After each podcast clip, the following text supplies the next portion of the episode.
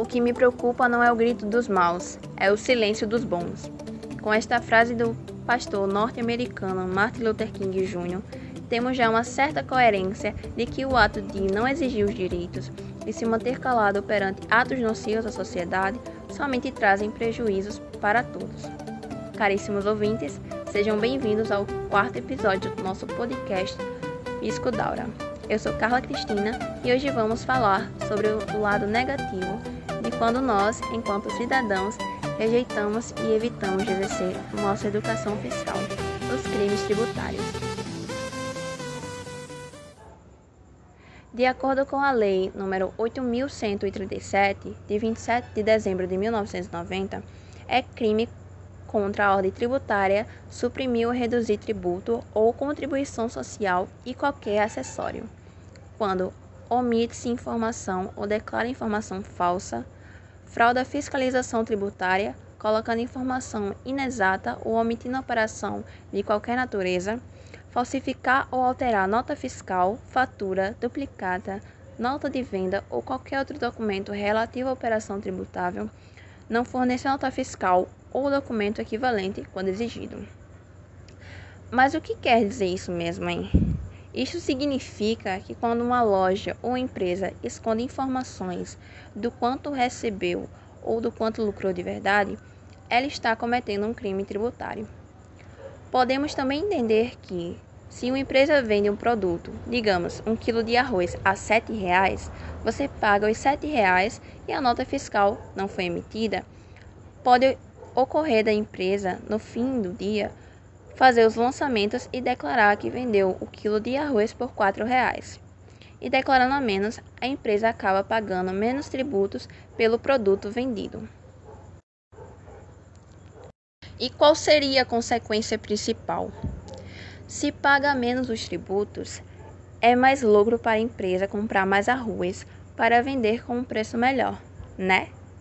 Infelizmente, essa economia feita pela empresa gera problemas muito mais sérios do que se imagina. Mas estas perguntas iremos responder logo mais à frente. Primeiro, vamos conhecer quais os principais tipos de crimes contra a ordem tributária. Os principais crimes que podem ser cometidos contra a ordem tributária são fraudes tributárias, sonegação de impostos, conluios.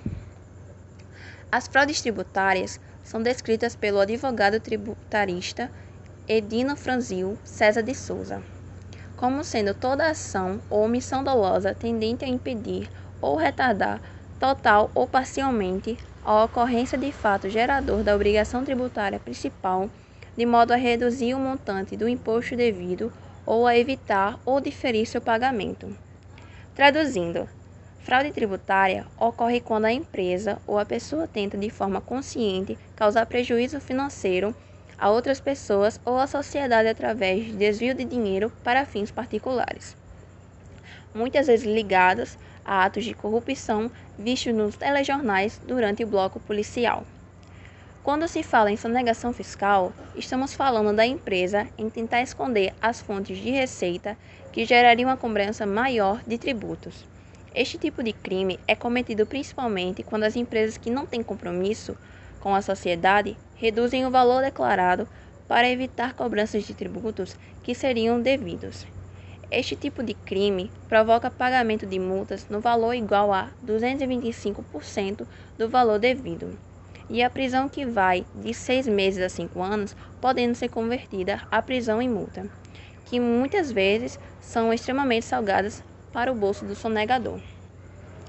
E o conluio, também conhecido como cartel, é a combinação entre empresas que atuam um mesmo ramo comercial para vender um produto ou um grupo de produtos por um preço padronizado, de forma que o consumidor não tenha capacidade de escolher onde consumir o produto e dificultando a concorrência livre entre empresas de um setor.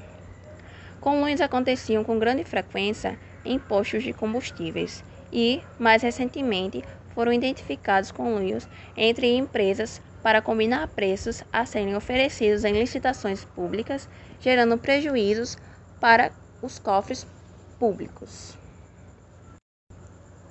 Agora, voltando ao exemplo do arroz no começo do nosso episódio, façamos uma conta rápida para que observe o tamanho do impacto dos crimes tributários. Pense que esta empresa, que economizou ao declarar a menos a venda de 2 mil quilos de arroz em um dia. A tributação média do arroz é de 7%, isto é, cobra-se 7 centavos para cada real no qual o arroz foi vendido. Se o arroz te foi vendido a R$ 7,00, então a empresa deveria pagar 49 centavos por quilo vendido. Mas a empresa declarou que vendeu R$ 4,00, então acaba pagando 28 centavos. Isso significa, caros ouvintes, que se a empresa deixou de pagar 21 centavos por quilo, que se, que se torna 420 reais em um dia de vendas. Imagine agora que essa situação aconteça durante 30 dias. Só de tributo não pago ficaria R$ 12.600. Se considerarmos o período de um ano, a sonegação chega a 153 mil reais. Uma empresa só deixa de pagar 153 mil reais. Coloque agora o tamanho do rombo quando 10 ou 100 ou mil empresas fazem a mesma coisa e vendendo arroz com o mesmo preço. Agora, sabe qual a consequência causada por esta empresa? Pense um pouco. Sabe aquele posto de saúde que está fechado? A rua que não tem saneamento básico? A escola que libera o aluno cedo porque não tem comida para o almoço? A farmácia popular que falta remédio para diabetes e asma? As poucas vagas de UTI no hospital? a falta de médicos, enfermeiros, professores, policiais. Pois é, tudo isso por causa de um jeitinho para pagar menos tributos. Somente em fraudes tributárias, o Brasil deixou de arrecadar, em 2018, mais de 345 bilhões por motivo de fraudes tributárias. E, de 1 de janeiro de 2020 até a data de hoje, são estimados prejuízos de mais de 448 bilhões pelos mesmos crimes tributários. Para ter uma ideia de quanto dinheiro significa, é possível comprar o valor sonegado mais de 91 milhões de iPhone X 64 GB. Comprar quase 3 milhões de ambulâncias equipadas para emergência e urgência. Estes valores aqui ditos você pode acessar no site quantocustambrasil.com.br e ver o sonegômetro que é patrocinado pelo Sindicato Nacional dos Procuradores da Fazenda Nacional e uma versão às avessas do impostômetro que já vimos no primeiro episódio. E o que é que eu, um simples cidadão, posso fazer para combater estes crimes tributários que só prejudicam a todas as pessoas? Meu caro ouvinte, aí é que nós entramos e lhe trazemos a educação fiscal através desse podcast. É pela educação fiscal que as pessoas obtêm o conhecimento necessário para exigir a emissão de nota fiscal para que dinheiro pago nos produtos tenha o devido tributo direcionado para os governos e através da fiscalização sobre os representantes eleitos com a visualização do portal da transparência e do exército do controle social. Que os tributos sejam corretamente investidos na melhoria da infraestrutura, contratação de profissionais capacitados, ampliação de vagas nos hospitais, treinamento de policiais, instalação de coletas de rede de esgoto. Enfim, a educação fiscal se torna a arma mais eficiente contra o crime tributário em seus efeitos nocivos. Gostou do assunto de hoje? Este tema e muitos mais que fazem parte da educação fiscal você acompanha aqui no nosso podcast, cujo link se encontra no perfil do Fiscodaura no Instagram. Acompanhe os posts compartilhados pelo site da Hora Santiago Rangel. Sigam os perfis da TCU, arroba TCU Oficial, TCEPB, arroba TCEPB e da ESAT, arroba ESATPB.